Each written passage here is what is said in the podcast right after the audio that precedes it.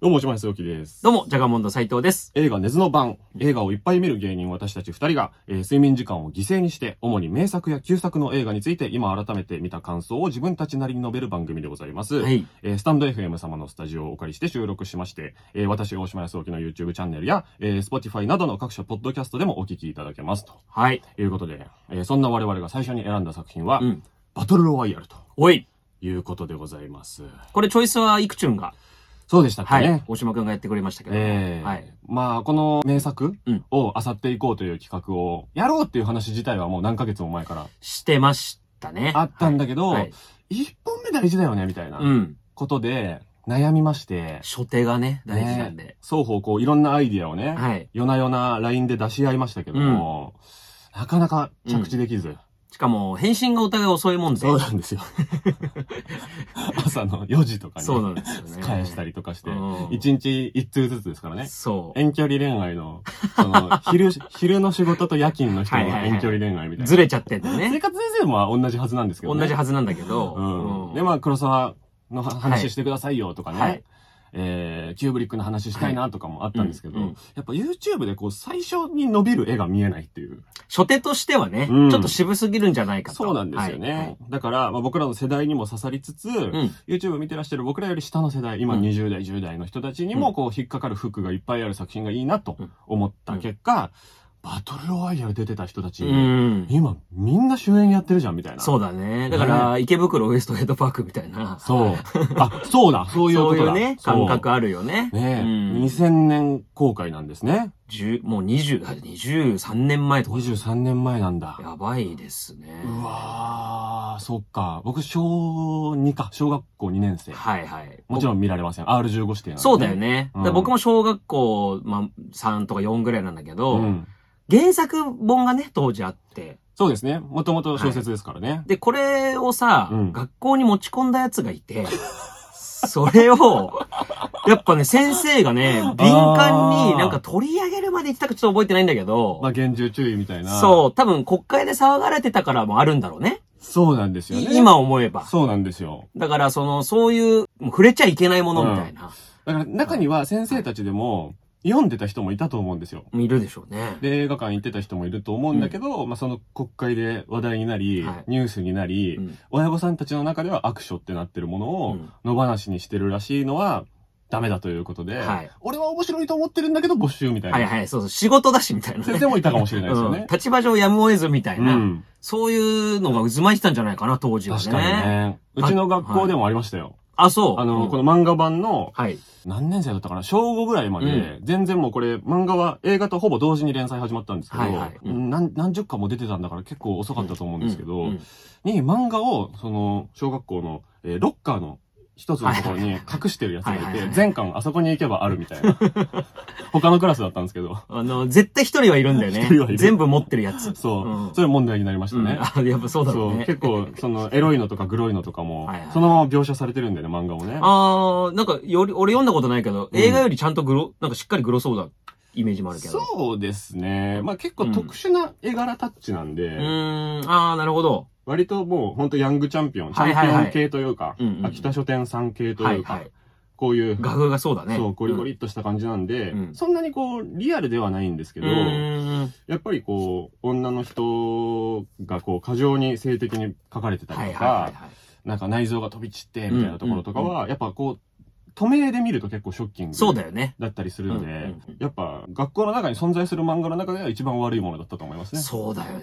多分ねだろうね。うんしかも小学生なんていう子たちにう、ん。やっぱ見せたらあかんってな、なるだろうね、そうそうそう当時はね。全然漫画としては別に成人指定でも何でもないんだけれども、うん成人漫画が置いてあるぐらいのうんうんうん騒ぎにやっぱなりますよね、それね。そりゃなる。そういったことは全学校で起こってたんじゃないかなだとろうね。思いますとね。思うけどうんね。で、R15 指定だったんで、はいもちろん、えー、だから中学生も見れないのか、基本的に。そうだね。ね、高校生うん以上しか基本的には見られない。うんけど、僕らも知識としてはもうとっくに知ってましたもんね。知ってたね。小学校の時に。なんかもう、その、今でもそうだけど、うんやっぱたけしさんのモノマネでね、うん。といえばみたいな。そ。。で、パロディとしてみんなこう結構、うーん、活用するじゃないう活用しますよね。バトルロワイヤルはうんでも、ちゃんと作品を改めて見てう、ん。語るっていうのは意外と誰もやってないから。いや、そうなんですよね。なんでなんでしょうそねの。なんだろうね。なんなかんか、実は溝というかね。うん世。界のうん。名作映画ベスト10とかベスト100とかうに、ん。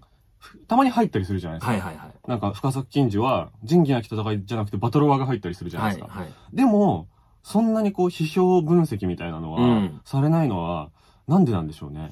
そうね。だから今まあ、僕らの若手のね、うん。批評というか語り部うんの人たちが、あえてバトルはやろうってやっぱならない絶妙なそうか。年代なんだろうなと思あと、あれもあるかもしれない。その、国会での議論されちゃったことによう。り、はい。その議論って、やっぱ、本当死ぬほど的外れだったわけじゃないですはか。いはいはいはい。なんか、その語ることがうん野暮っていう風に、うんうんうん国会のせいでなっちゃった気もするんですあよあー、ね。なるほどね。触れちゃうこと自体が。そうそうそうそう。んいやいや、エンタメだろ。うん語らなくていいだろ。っはていいうはい。大突っ込みで終わったというか、はい普通に面白いだろ。終わり、はいみたいうんな感じにはなってる気はするんですけど、うんうんうんとはいえ、なんと言っても、深作金次監督の遺作ですからね。そうなんですよね。ね。これがだからやっぱり、うん。まあいろいろこれから話していくと思いますけど、やっぱり異質で、うん。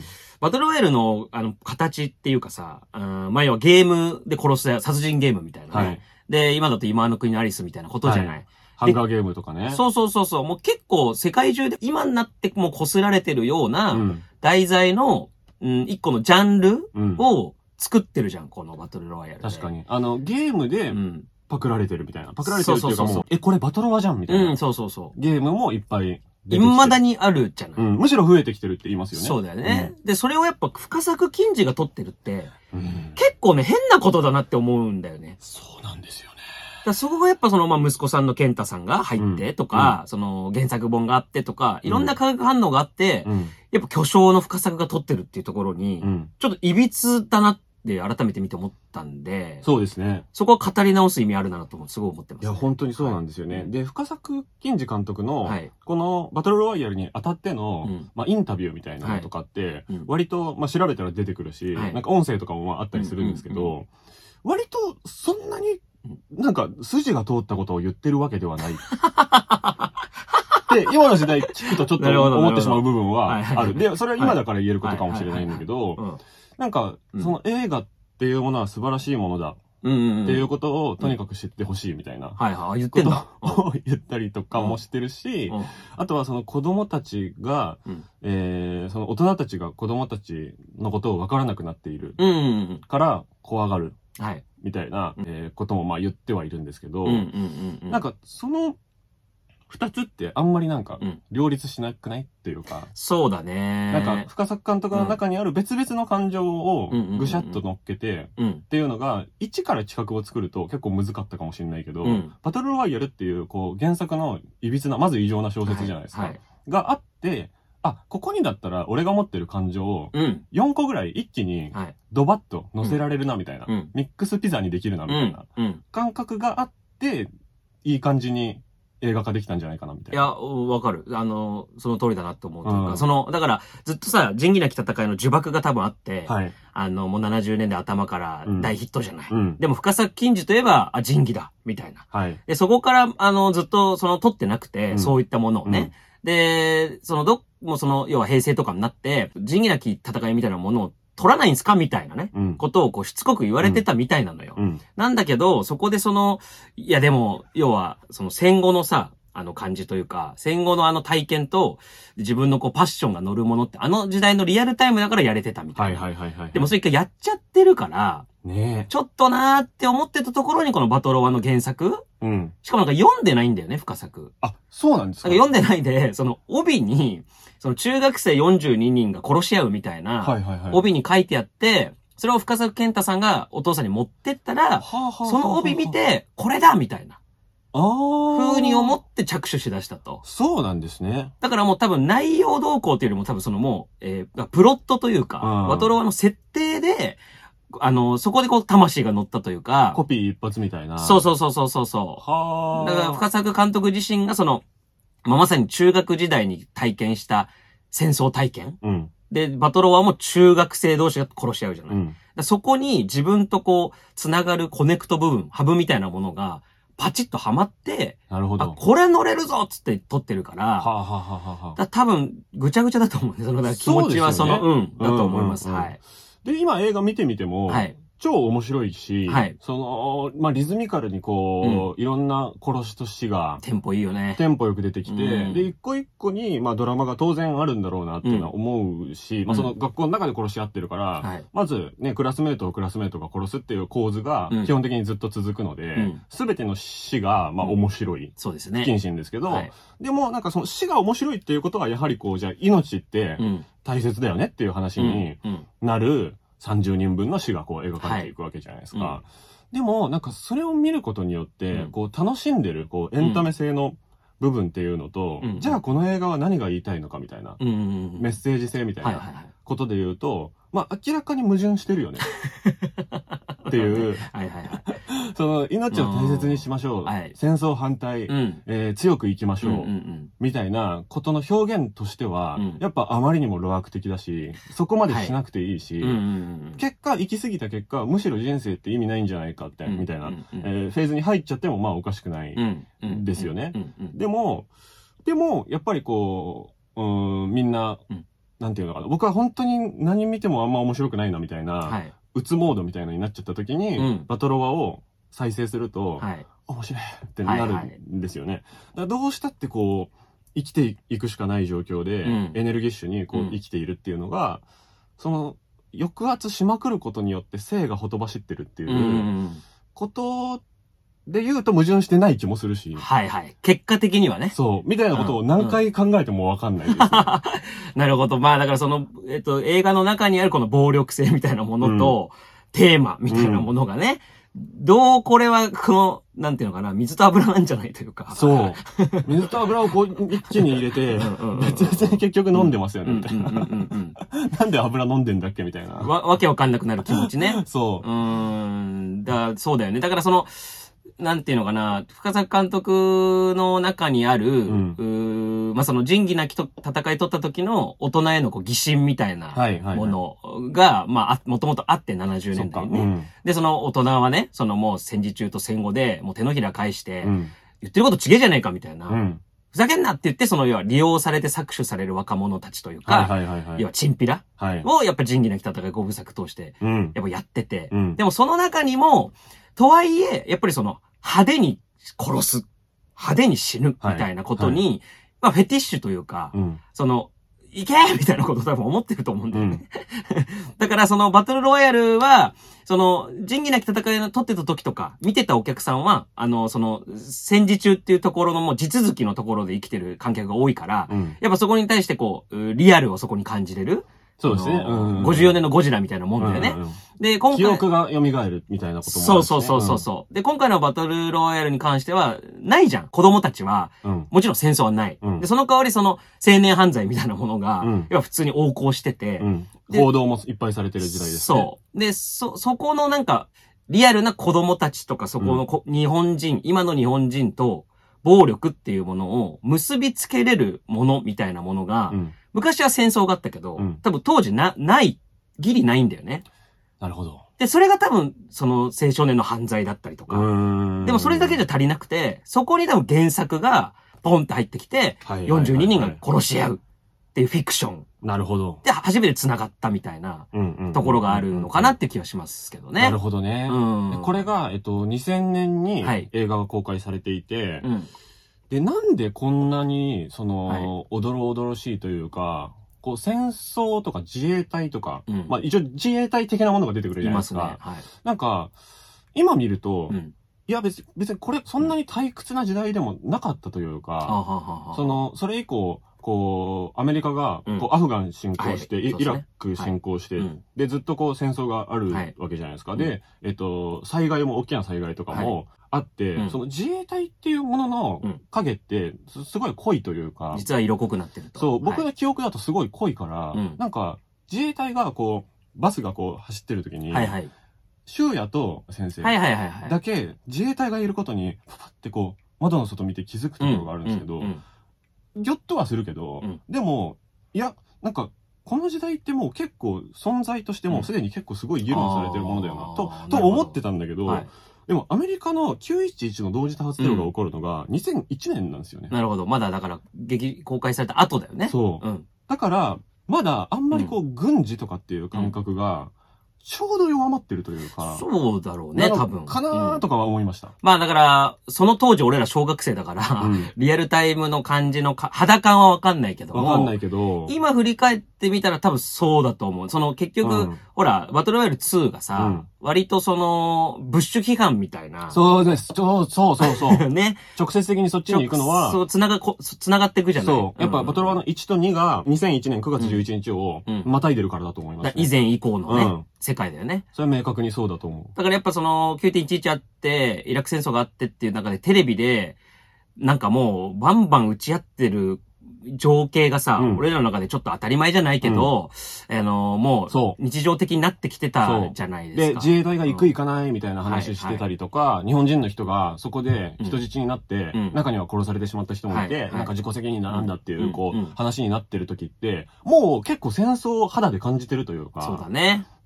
ギリ感じてないんですよね。ギリギリだよね、 これね。そう。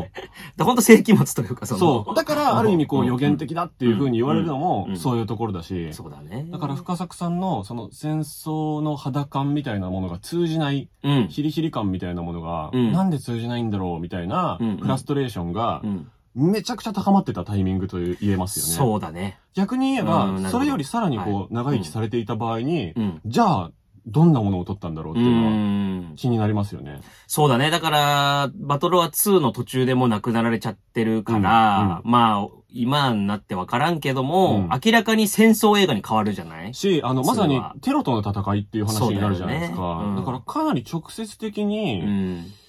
うーん、2001年以降、思想はよりくっきりしたのではないかということから遡ってみると、バトロワ1のテーマっていうのは、やっぱりその戦争うん。であり、うん戦争を知らないということが怖いのではないかという話。はいそれがだから、そうだよね。うん。だからそれをさ、いや俺すごいなって思うのはね、はいなんか、えっと、小説の原作が確か大東亜共和国みたいな、なんか日本じゃないんだよね、確か。そうそうそうそうそう。なんか架空の、まあ、マルチバースじゃないけどあさ、近今って言えば。未来的なそうそうそう、なん感かじですよねこういう国にこの先もしなってたらみたいな話、うんイフの世界じゃない。大東亜共和国ってはい。書いてありますね。そうだよ漫画ね、の方に確は。かね。で、あのーでも映画の方はさ、うんまあ、はっきりとは言ってないけど、基本的には日本というか、そうか。そうそっか。そこは結構違うっちゃ違うのか。そうだ、それ俺すごいなって思って、あああ。の、異国にしちゃえばもっと楽だったというか。そっか、イフにしたくなかったんだ。そうそうそうもイもうフじゃなくてこうだっそうそうそうそうそうそう。 あー日本ですっていう。まあもちろん、あの、はっきりとはわかんないよ。うんうんうんはっきりとはわかんないんだけど、まあ制服の着てる感じとかさ、うん持ってる武器とかさ、うん明らかに超近未来だとは思わないいじゃやな、い。思わせないようにしてますね、むしろね。そうだよねねだからそこがやっぱりすごいなって、その、今のにうん生きてる日本で起きてることですっていうのを、フィクションとしてうん。やってるじゃない、一応。うだん。うんからそこのなんかパワーは、やっぱり不可作力だな、みたいなそうですね。気はすごいしちゃうね。そうですよね。だからそこは自信あったんだろうなと思いますよね。だよね。よくやったなと思うけどね。でもやっぱ見てて、なんだろうな、もう、えっと、18歳ぐらいの時から、うん今僕30歳ですけど、うん、まあ、年2回ぐらいは見てるかもしれないですね。だから24回ぐらいは見てるかもしれないですけはど、いはいはいはい。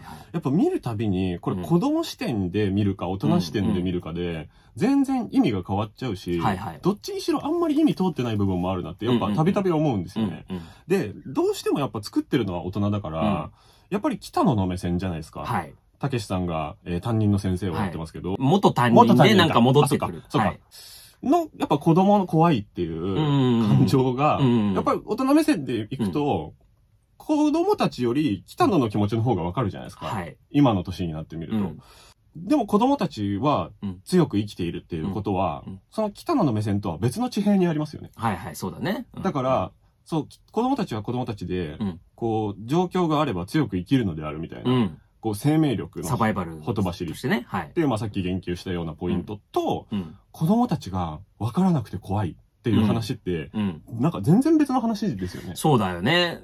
確かに、だから今言われて思ったけど、うんそこがやっぱりその深作金次と息子が組んでるすごい利点だなあーそっってか思うんだよね。健太さんも一も制作、プロデューサーで入ってますそようね。そうそうそう。んで、その企画持ってきたのも健太さんだしそっか、脚本を書かせたんだよね、確か。金次が、金うん健太に。うんうんやっぱりその、明らかに深作金次のフィルモグラフィーと明らかに違うなって思うのは、はい。男がなよいんだよね、バトルロイヤルって。非常に悩いですうね。んもう何も、藤原達也とかもう、わーって言ってるだけで、藤原達也、うんほぼ何もしないんですよね。そうそうそうそうそうそうい何もできてないっていうところがやっぱ、や、そうなんですよね。でそのキャラ個別の話じゃあ後半でしましょうか。。そううだね。うんそうだからそこはでかいなと思うね。いやその、確か。に、その北野も含めて、うん。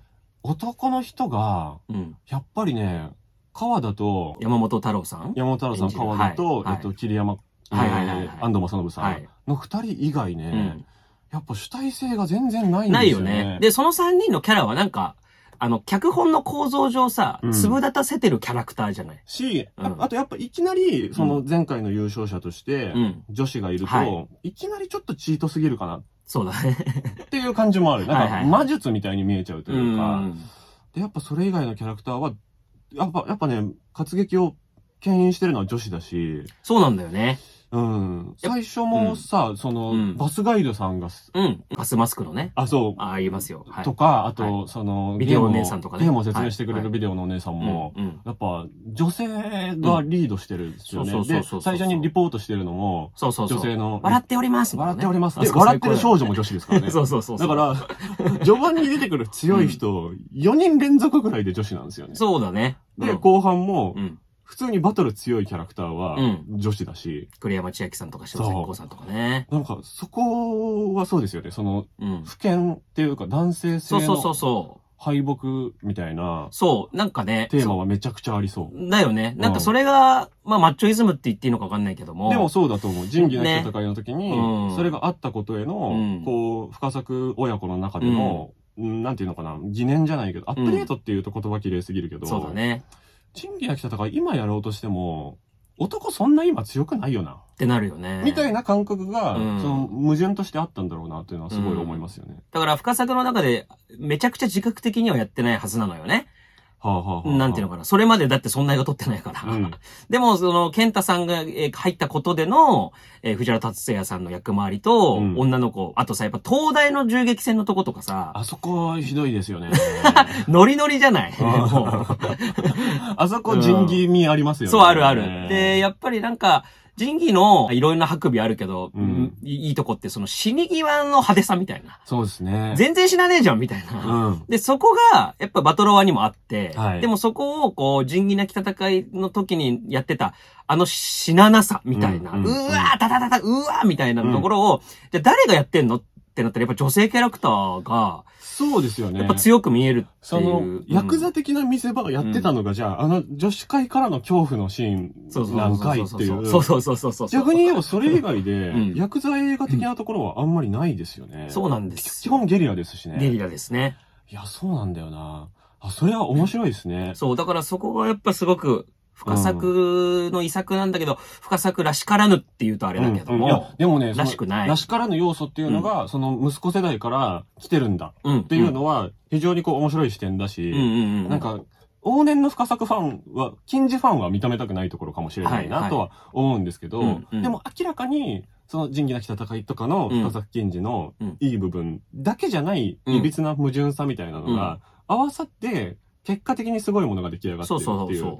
ところで言うと、その親子っうん。ていうのは聞いてくると思うし、そのやっぱ女性の方が強くした方がいいっていうことも、うん、うん、その原作とマッチしたっていうことですよね。うんそのそう男女が同数いるから、うん女性キャラクターも立たなければいけないっていうことですもんね。ううそうそうそう。驚愕だから男女が同数いるっていうのがまず構造的に面白いっそうそていう。う。うん。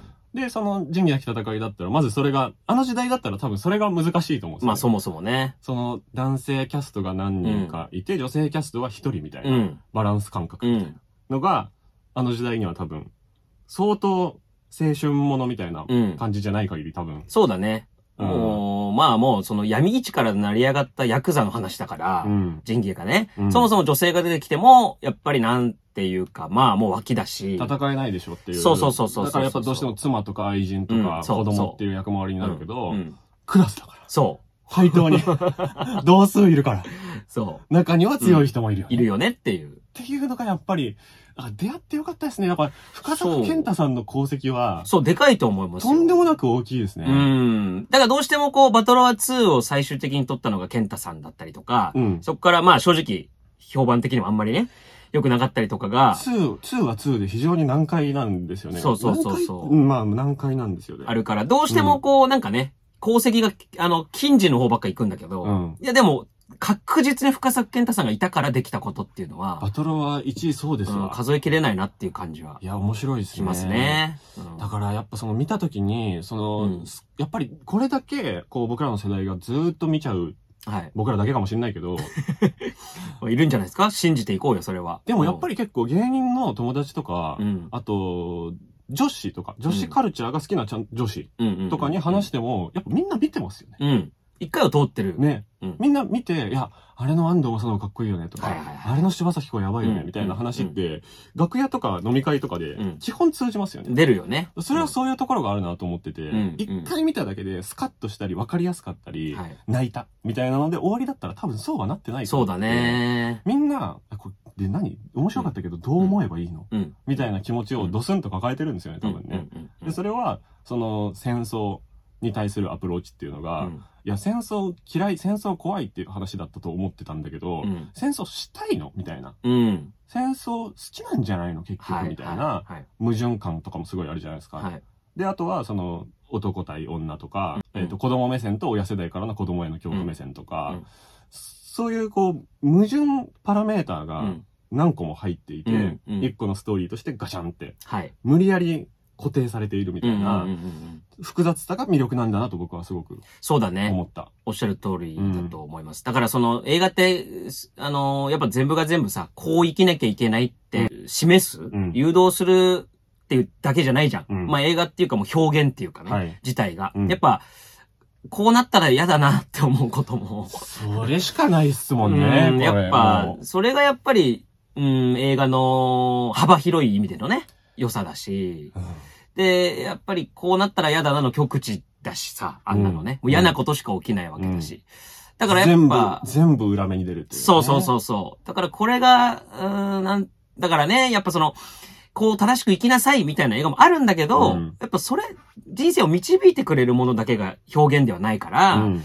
そう考えると、まあ、逆になんていうのかな、やっぱその日常で発散できないこううん暴力とか欲みたいなものを、やっぱ映像とか表現通してこう発散するみたいなものもうん。大きな役割にはなってるはずだから、そうですよね。うん、バトロはもうまさにそういうことなんだろうなっていう気はするよね。そうんの代償、代償効果というはかい、、ありますよはいねはい。そうだと思います。はい。で、あとあれだ、最後これだけ言わせてください。うんあうのん、戦争の話というか、そのはい戦争体験っていうのがベースにあるっていうのは、やっぱりこういろんな取材とかで言ってるから、まあ間違いないとは思うんですけど、うん。でも、そのじゃあ仁義なき戦いの頃の世代がう、ん。体験していたことになってるうん戦争っていうのは、みんなが駆り立てられて一方向に向かっていく戦争だったわけですよね。はいはいはいはバトルは違いますよね。バトルは個人戦い。じゃん。そうだね、確かにね。っていうのがんんん、全然、そうのん戦争体験をじゃあ今の子たちがしたらっていうイフとしては、はい。さらにもう一ねじれしてるから、なるほど、なるほど。そこもすごい時代を結果的には象徴してるなと思って、そうだね。その一個の仮想的に向かって一致団結みたいなうんことができた時代、そして戦後復興の時代とか、うん高度経済成長、とりあえず働けば、うんとりあえず自分も家族も国もみんな豊かになるっていう、一個の利害が、い一個の矢印を作っててはいみんなで一致してた時は代。で、まあもちろんこう、大きな矢印に押しつぶされてしまう個々っていうのがうんあり、それがまた辛さではあるとは思うんだけど、え、そっか、一人ワンチームか、みたいな。でもそれって、そうだね。うんこの頃の、うん本当にもう小泉政権になってからの、新自由主義うん路線といはいはう、一人一人がもう自己責任でやってくださいっていう時代になって、国はもう栄えないのでい、うん。一人一人がもう無理なんでと。やってくださいっうん。てなって、えーヒルズ族とかが出てきて、それを。をみんながやっかんで、はい。えー地に落としてとか、えーいろいろあって、で、ネットカフェ難民とかうっん。ていうキーワードが流行語になっちゃったりとかう、んして、まあ、格差社会っていうのは当たり前だよね、うんみたいな風になっていくのって個人戦の世界じゃないですか。うんだから、見て、見られてるんだろうなっていうか、うん今の我々の肌感覚にむしろ合うっそうだね。ていう、ん一方向に向かっていかずに、個人戦であることは僕らはもう織り込み済みというか、はいもう個人戦なんだようん頑張んなきゃダメだうんよって言われてきた世代じゃないですうんか。うんうん国のため、会社のために働けって言われなかった世代。うん。うんうん。だから、この世代が特に他の世代よりこの作品を愛してるのはそういうところもある。っそうだ。ていう意味でも、めちゃくちゃ直撃世代だと思うんですそうだよ。ね。うん。だからその、単なる中学生だったのに、うん。ひょんなことから、殺し合いをしなきゃいけなくなる。要はうん人を殺めなきゃいけなくなるっていう、うんその現実だったものが急に、な、同じ現実のはずなのに急にこう、プツンとね。うんだからバトロワで言えばトンネルに入ってったところで、はい急に眠っちゃって、急なんだよ なガスマスクのバス姉さん出てきて、うんっていう、その、ついさっきまでワイワイやってたのに、はい急にもう誰かを殺さなきゃいけない、そえー瞬間になるっていう部分に関しては多分、当時と変わんないはずなわけよ。うんうんうんうんいや普通にこう学生生活やってたのに、う。はい。竹槍持ったりとかね。はい。えーで、銃の解体だとか、はい整備だとかをさせられる学生っていうのところは多分、深作の当時のリアルタイムうのん戦争体験とは近いんだけど、あの、そう見ればそうなんだけど、その、いくちゃんが今言ってた通り、北野がさ、うん役名ね、きうん北野がさ、あの、最初の説明するときにやっぱ人生はゲームですって言い切るじゃない、はいはいはいはい。やっぱ、あれがやっぱ決定的だなというか、なるほど。なるほど、生き残んなきゃ意味ないんだみたいな。うん。誰かをもう殺してでも何をやってでも自分が生き残ることがうん。ゲームだし、それが人生です。だから人生は戦争ですとは言ってないというか、もうゲームなんだよみたいな、うんところがやっぱ決定的にそこの、さっきいくちゃんが指摘してたところの違いというか、そうですねな。気はしますね。集団戦うん対アメリカみたいなことではなくて、はいじゃなくて個人同士のゲームなんですっていうのが、そうそうそうそうそう。まあ、僕は就職、就活しなかったですけど、うんうん大学時代に、はいみんなでこう、飲み会とかばっか毎日やってたのに、はいうんある日突然、はいスーツで学校来るみたい な。わかるよ。俺も。え何それ何それみたいはな。肝みたいなね。説明会って何みたわいかな。るわかる。 OB 訪問って何みたいな。で、授業をみんな普段まともに受けてないくせにさ、そう。その就活の説明の時で一番前から並んでなんかみんなこう、そうそうそうそう礼儀正しくさ、ピシッとやるみたいな。そう何これみたいな。なんか情報も、うんその、教える相手と教えない相手いるみはたいいなはいはい。感じになって、僕はもう本当会話の外だったんですけど、うんうんなんかバトルワっぽくねみたいな。 ちょっと思いましたね。わかるよ。俺は就活ちょっとしてたからすごいわかそる。それの。は。うんみんなでこう、うんみんなでうん。国を豊かにしていきましょうっていう感じでは全くないなかったよし、ね。蹴落としてこうみたいな結ね。果、うんその、いや、あいつすげえとこ受かったらしいよ、みたいな、うんあうん安泰だね、みたいな、うんうん言われてたやつ、半分ぐらいもうやめてますもん。はいはい。いや、そうだよね。だってあの時はさ、就活で絶対人生決まっちゃうってちょっとみんな思ってただろうし、半分ね。ね。うんでもその、そんなことないじゃん。そう。 10年経てばさ。そ。全然転職でも当たり前ですみたいうな。うん。何をひしこいてたんだろうみたいなね。ね気持ちにもなるしね。でもなんか最初に持ったカードとして、はい新卒カードみたいなのっはいはいはいはて、い最初に与えられた武器みたいな。そうだね。鍋の蓋だったらどうしようみたいなのと一緒でもあるから。そうだね。だからこの時 に2020年にうん作り上げた映画うん。としてのクオリティよりも、うん。よりこう僕らがうんちゃんと味わえる体になってってしまった時代うん。うん。なので、今見てもめちゃくちゃ面白い。そうだね。通じてくるっていううんところだよね。うん。っていうね、はい。確信に触れない話はじゃあこのぐらいにして。 いやいや、だいぶ触れただ ろ。